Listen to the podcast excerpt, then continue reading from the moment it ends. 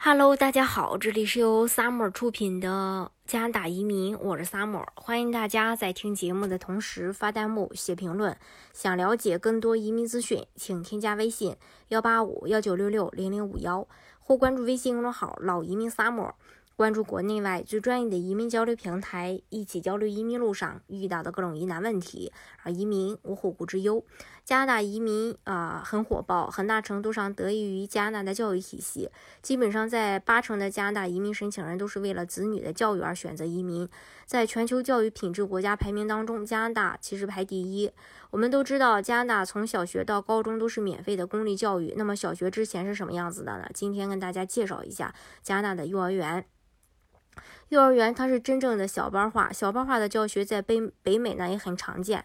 很多加拿大的知名幼儿园，整个幼儿园的学生不会过二三十人，关键是学生少，老师也却不少。在一些幼儿园只有二十五个学生的情况下，会有五六个老师，优势呢可想而知。那每个老师需要照顾的孩子很少，那么每个孩子呢都能够得到充分的照顾。幼儿园分三种，不满一岁的都能入学，这一点是加拿大幼儿园和国内较大的差别。加拿大的幼儿园分日托、学前班、幼儿园。Daycare 就是日托，没有明确的学期划分，没有明确的寒暑假，家长可以随时送孩子，随时带孩子走，最自由。Daycare 甚至孩子能在不到一岁的时候就入学。学前班一般收的是两。嗯，两岁半到五岁的孩子，幼儿园则接受五岁到七岁的孩子。其实这才是真正意义上的小学学前班。而且要注意的一点是，日托和学前班全部都是私校，需要付钱。但是从幼儿园开始就有了公立教育，本地孩子可以免费入学。接下来说一说加拿大比较特殊的魁北克省分为公立和私立的幼儿园。公立幼儿园费用很低，最低的话七块五毛五一天。但是很难进。如果你家附近有公立幼儿园的话，最快也要排队排一年。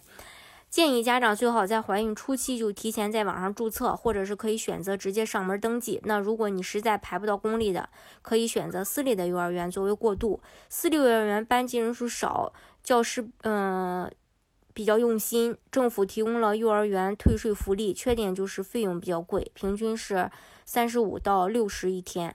在加拿大上私立幼儿园，虽然价格上贵一些，但是私立幼儿园是有这个呃退税福利的，特别是魁省联邦政府给一部分，省政府省政府还给一部分。嗯，下面跟大家呃说一下具体的退税情况。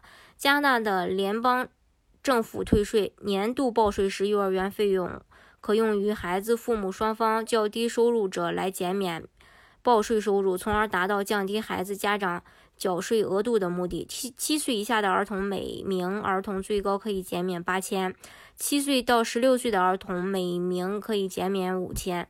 对于任何年龄符合残疾税收减免条件的残疾儿童，其父母可以申请减免金额是一万一。